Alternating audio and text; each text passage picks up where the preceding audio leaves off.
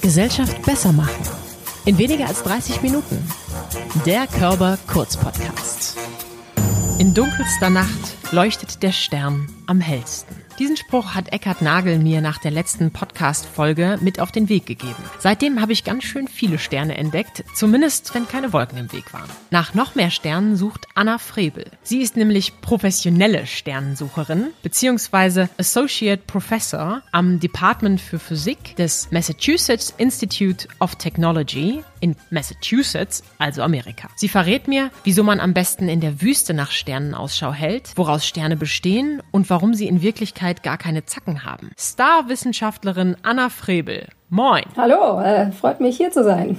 Ich finde gerade in diesen Wintermonaten ist es mir ein Bedürfnis, wenn der Himmel es zulässt und die Wolken sich etwas weggeschoben haben, nach oben zu schauen und die Sterne zu betrachten.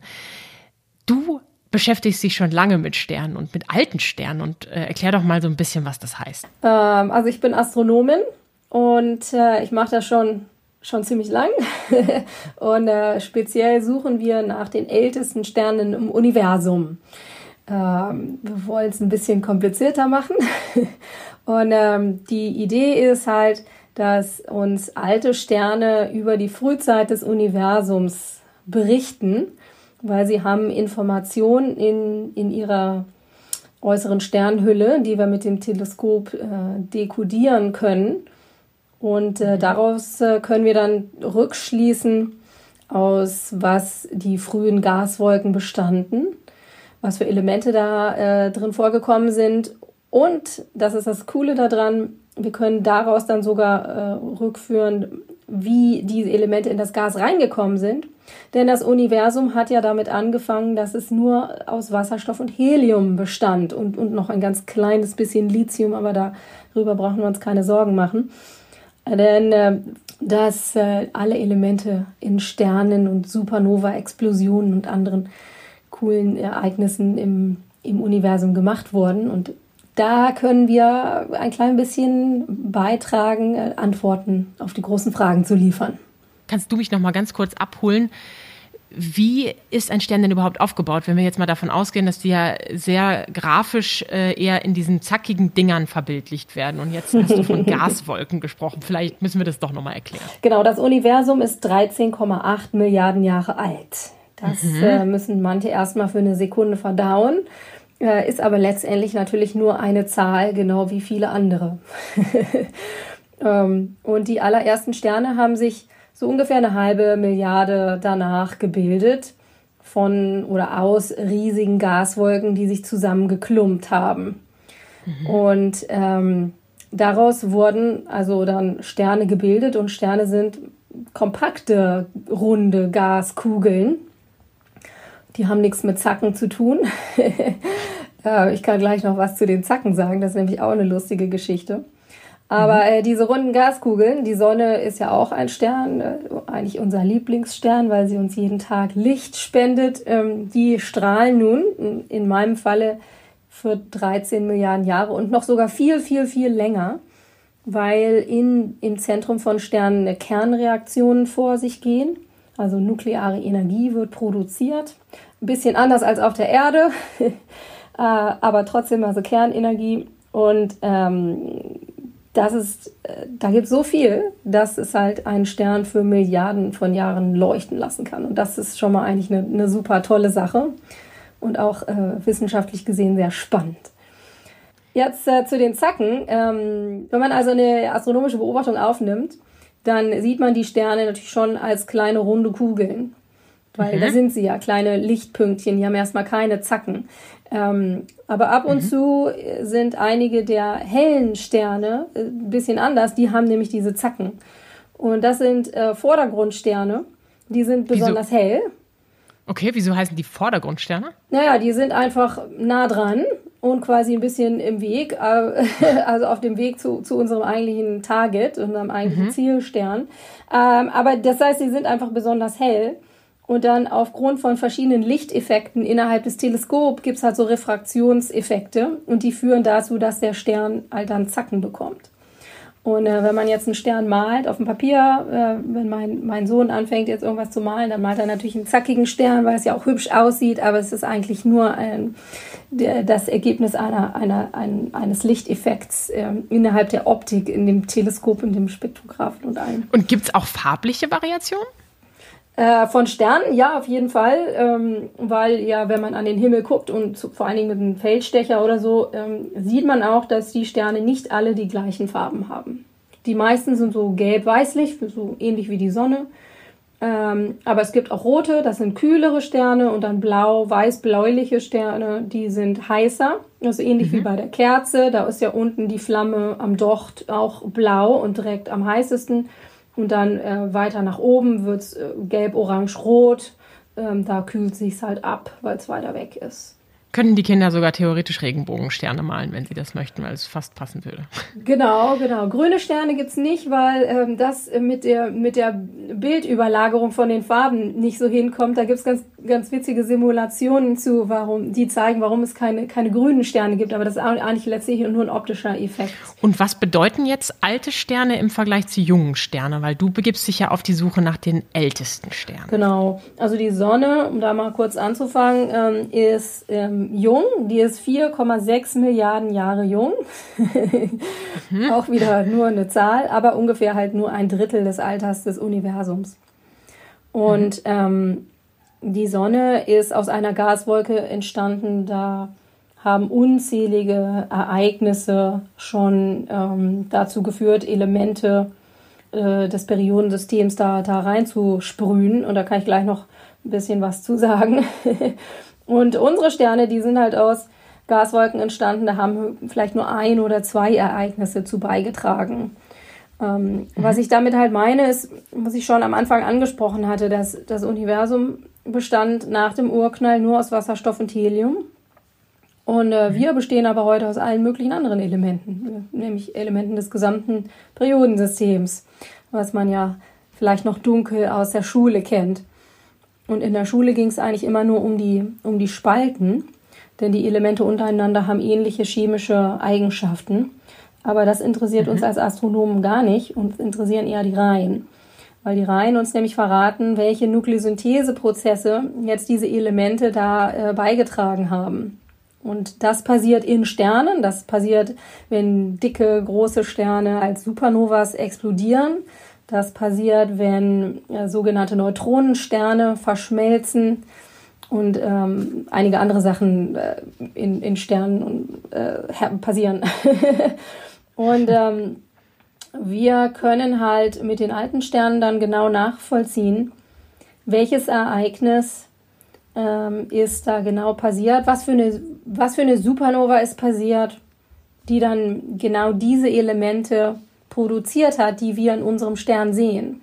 Denn es ist wie, äh, wie bei uns mit, mit den Genen. Ich, ha, ich habe, also in mir trage ich die Gene meiner Eltern und meiner Vorfahren. Und die Sterne tragen die chemische Zusammensetzung der Gaswolke in sich für immer. Und das ist genau das, mhm. was wir bestimmen. Wir bestimmen die chemische Zusammensetzung der Sterne. Daraus äh, können wir zurückverfolgen, was die chemische Zusammensetzung dieser Gaswolke war, aus der sie entstanden sind.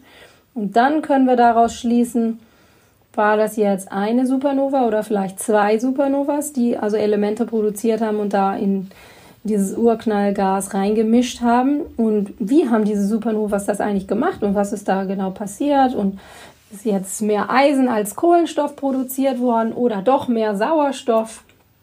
Und äh, das hilft uns letztendlich dann herauszufinden, wie dann die allerersten Sterne aussahen. Wie groß waren die? Äh, was ist in denen so vorgegangen? Wie haben sie das Universum verändert? Denn die ersten Sterne sind nochmal was ganz Besonderes. Die waren nämlich dick und fett und rund.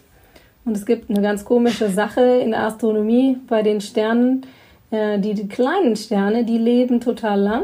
Und die großen, dicken, die sterben sofort. also Gut, das kosmischen Zeitskalen. Überrascht mich jetzt nicht, wenn ich an Menschen denke, ist ja das Thema Fettleibigkeit auch nicht gerade ein Faktor für ein langes Leben. Ähm, oh ja. es klingt aber ja auf jeden Fall extrem äh, spektakulär, wenn du so von Supernova-Explosionen sprichst und den verschiedenen Facetten und ähm, Eigenschaften, die man an Sternen beobachten kann. Was ist denn eigentlich deine Motivation gewesen, in dieses Forschungsfeld eindringen zu wollen? Äh, also mich hat es eigentlich schon, schon immer fasziniert. Sterne waren schon immer mein Ding, mhm. fast seit ich, seit ich denken kann. ähm, ich finde es wahnsinnig spannend, Sachen rauszufinden, die sonst noch niemand auf der Erde entdeckt hat. Mhm. ähm, das, das brennt irgendwie, das, das finde ich einfach, einfach super. Ähm, ich bin ein total neugieriger Mensch und ähm, da ist natürlich Forschung äh, liegt da auf der Hand. Ne? Und ich habe halt das, das Glück gehabt, dass ich auch in der Schule ein paar Lehrer ähm, gehabt habe, die das unterstützt haben. Und ähm, dann später habe ich auch andere Astronomen kennengelernt, die, die mich auch weiter unterstützt haben und die das dann auch mit, mit möglich gemacht haben, dass das tatsächlich dann äh, meine Karriere geworden ist.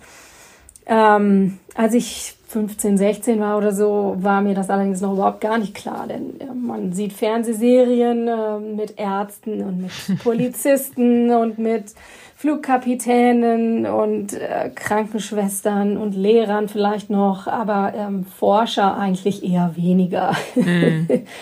äh, gibt natürlich ein bisschen äh, diese Kriminalserien, wo dann ein bisschen äh, geforscht wird zur Spurensuche und all sowas.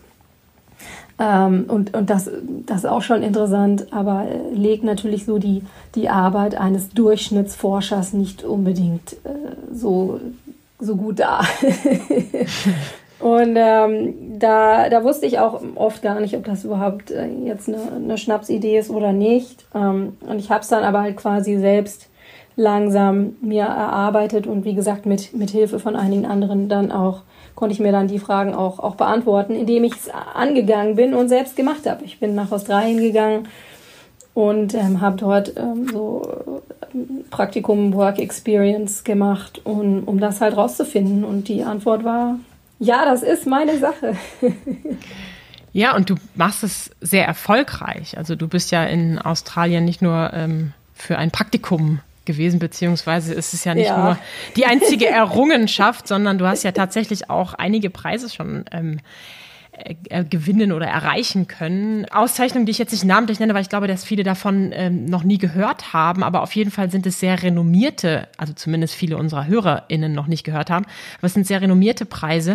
Ähm, du hast also schon wahnsinnig viel erreicht. Was möchtest du denn noch erreichen?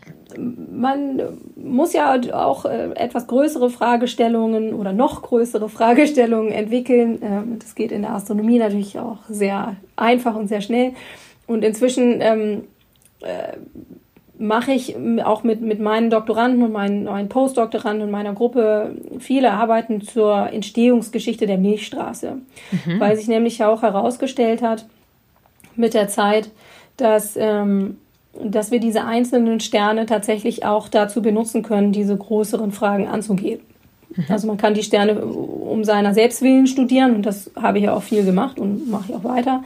Aber man kann tatsächlich, wenn man zum Beispiel jetzt welche findet, die sich in kleinen Zwerggalaxien befinden, die die Milchstraße umkreisen, dann, dann kann man das gleiche Spielchen halt mit diesen Zwerggalaxien spielen, wie, wie ist äh, die Sternentstehung, Sternentwicklung in diesem System fortgeschritten, wie hat, das, wie hat das angefangen, wie ist es fortgeschritten, wie sieht es jetzt aus und ähm, diese Zwerggalaxien sind nämlich ähm, die zukünftigen äh, Mittag- und Abendessen der Milchstraße. die Milchstraße ist äh, ein sehr kannibalistisches Biest. Mhm. Ähm, es frisst alles, was um, um sie herum schwirrt, inklusive kleiner Zwerggalaxien. Und äh, viele, viele sind schon gefressen worden. Und die, die jetzt noch da sind, die können wir halt äh, studieren und ähm, äh, und, und, und die sind halt Beispiele für Systeme, die, die schon gegessen wurden. Und daher können wir dann ähm, über ein paar Umwege halt rausfinden, okay, wie, wie ist die Milchstraße eigentlich gewachsen, was hat die, was hat die schon alles so getan ähm, und vielleicht auch, wie es auch noch weitergeht. Um, und ähm, denn wir wissen immer noch nicht alle Details, wie, wie unsere Milchstraße, unsere Heimatgalaxie da ähm, tatsächlich ähm, vor sich gegangen ist und zu dem geworden ist, was, was wir jetzt heute so sehen. Jetzt hast du nicht nur meine äh, Illusion der hübschen Sterne so ein bisschen gerade gerückt, sondern auch ein bisschen dieses schöne Bild der Milchstraße ins fast Gegenteil verkehrt, nämlich die äh, alles fressende, das, Bi das Biest, wie du es gesagt hast. Genau. Ähm, ist das denn so, dass du sagen würdest, mit den Sternen untersuchst du etwas, das für uns hier auf der Erde auch von Relevanz ist? Also unser Podcast heißt ja Gesellschaft besser machen. Was glaubst du, inwiefern deine Forschung beziehungsweise auch einfach die, die Sterne, das Universum uns hier auf Erden auch beeinflussen? Mal davon abgesehen, dass natürlich die Digitalkameras in jedem Handy auf die Astronomen zurückgehen, weil wir haben ja nichts anderes als gigantische Digitalkameras. Mhm. Ähm, also das war wirklich ein praktischer Nutzen. ähm, bringen wir vor allen Dingen einfach ähm, Informationen an die Gesellschaft, ähm, die jeden irgendwie berührt und irgendwie mhm. oder womit sich viele Leute befassen, ähm, über die man natürlich aber jetzt nicht täglich nachdenkt. Und das ist ja auch okay. Ne? Über Kunst denke ich auch nicht jeden Tag nach, aber ich gehe ab und zu gerne ins Museum und ich lasse mich irgendwie inspirieren. Ähm, Im Positiven wie im Negativen. Also ne, man, man, man setzt sich dem aus, um vielleicht auch was zu fühlen. Und genauso sind das, äh, geht es mir äh, mit, den, mit den Ergebnissen von, von Grundlagenforschung. Ähm, denn zum Beispiel diese Frage, ähm, wie alt ist das Universum und, und wie passe ich in das Universum rein? Wo ist eigentlich mein Platz hier? Hm. Das ist ja schon ziemlich ähm, fundamental und da braucht es auch sogar ein eine ruhige Minute, dass man, dass man sich überhaupt erlauben kann, diese Frage zu stellen, diese sehr existenziellen Fragen. Und auch wenn man natürlich immer Neues kennenlernt, ne, dass man will immer erstmal wissen, wie heißt du denn und wie alt bist du und was machst du? Und genau die gleichen Fragen haben wir an das Universum, weil das sind einfach die fundamentalen Fragen, die wollen wir immer beantwortet haben, egal um was es geht. Und deswegen hören wir halt auch nicht, nicht auf damit. Was ich an dieser Stelle ganz besonders spannend und toll finde, ist, dass du das Wissen ja noch aufbereitest. Du hast äh, ein Buch geschrieben, schon äh, vor einiger Zeit, auf der Suche nach den ältesten Sternen, passend zu dem Thema, was wir hier heute auch viel besprechen, ähm, erschien im Fischer Verlag. Und da geht es eben auch darum, das Ganze ein bisschen weniger, ich will nicht sagen wissenschaftlich, aber weniger fachlich zu übersetzen, sondern viel stärker der Allgemeinbevölkerung zugänglich zu machen und eben auch ganz speziell für SchülerInnen aufzubereiten. Und damit bist du natürlich top aktuell auch in dem MINT-Thema, was wir als Körperstiftung ja auch uns auf die Fahne geschrieben haben. Ähm, ist das für dich auch ein Anliegen, dass du da ähm, junge Menschen auch abholst und Wissenschaft und Forschung auch ein bisschen griffiger machst? Ja, das ist ganz, äh, ganz wichtig für mich, besonders äh, weil ich es halt irgendwie selber nicht so richtig hatte. Ich habe hm. letztendlich dann ein, zwei Nasen gefunden, die konnten mir helfen und denen bin ich auch für immer dankbar. Ohne die würde ich jetzt nicht hier sitzen. Das ist völlig klar, aber das zeigt halt auch genau, wie wichtig das ist, dass ähm, Leute an äh, verschiedenste Sachen im Leben auf der, auf der Erde, auf der Welt herangeführt werden. Ähm, aber es geht halt nicht alles übers Internet. Gut, zu meinen Zeiten gab es noch nicht mal Internet, das hat es noch verschwert, sondern erschwert, ähm, sondern es muss schon irgendwie über, über Leute gehen, es muss über Kontakte gehen, es muss über ehrliche Gespräche in einem Zimmer zusammen gehen. Ähm, und ich denke, da sind auch wir Wissenschaftler wieder, wieder eigentlich ganz wichtig für die Gesellschaft, weil wir bilden ja auch aus. Ne? Das mhm. ist ja ein Großteil unserer, unseres Jobs, die Lehre und die, das, das Mentoring von, von jungen Leuten, die dann, viele bleiben nee, natürlich nicht in der Wissenschaft, sondern gehen in die Industrie und äh, tragen da ihren Teil äh, zur Gesellschaft bei. Und ähm, dass die Gesellschaft Wissenschaft versteht und versteht, was wir eigentlich machen, das ist natürlich ähm, einfach grundsätzlich wichtig. Mhm. Das ist ja ein ganz wichtiger Teil äh, auch für ähm, das Vorankommen unserer, unserer Gesellschaft, dass wir, dass wir technisch, ähm, dass wir technisch vorankommen und dass wir ungefähr verstehen und auch dann dementsprechend Vertrauen haben in die Sachen, die da entwickelt werden. Sonst, sonst geht es natürlich irgendwie nicht. Ne? Dann kommt man, kommt man an die Wand. und du inspirierst auch noch junge Mädchen und Frauen. Also du hast dir ja auch ähm, noch eine weitere Aufgabe gegeben, nämlich du gibst regelmäßig Seminare zu professionellen Career Development und Leadership Training Themen. Du bist jetzt natürlich tolle Vorreiterin in der Wissenschaft und Forschung, sehr erfolgreich als Frau. Da können wir immer noch stärken und es nach vorne bringen. Wie ist deine Erfahrung auch in deinem Bereich? Gibt es da schon die ein oder andere Konkurrentin, will ich sie nicht nennen, aber ähm, Frau, die eben auch nach vorne geht? Oder müssen wir da noch stärken? Naja, alles zusammen. Wie ich schon sagte, der, der Fortschritt ist, ist wichtig. Der ist auch vor allen Dingen für uns Wissenschaftler wichtig. Ähm, und es, es tut sich ja auch was. Äh, natürlich tut sich nicht schnell genug, weil man es immer gerne lieber schneller hätte, weil es einfach noch zu viele systematische ähm, Problemzonen, will ich mal sagen, äh, gibt. Mhm. Einfach, dass es zu wenig Frauen in der Forschung gibt, dass es zu wenig gute Mentoren gibt, ähm, dass man oft einfach nicht so genau weiß als junger Mensch, was soll ich denn machen, weil man wird ja auch bombardiert von so vielen Möglichkeiten. Wir leben hm. ja irgendwie im Jahrhundert der Möglichkeiten. Ich habe also viele Gespräche mit Studenten, die, die haben schon alles ausprobiert. Da staune ich wirklich nur, weil ich noch aus einer anderen Zeit komme.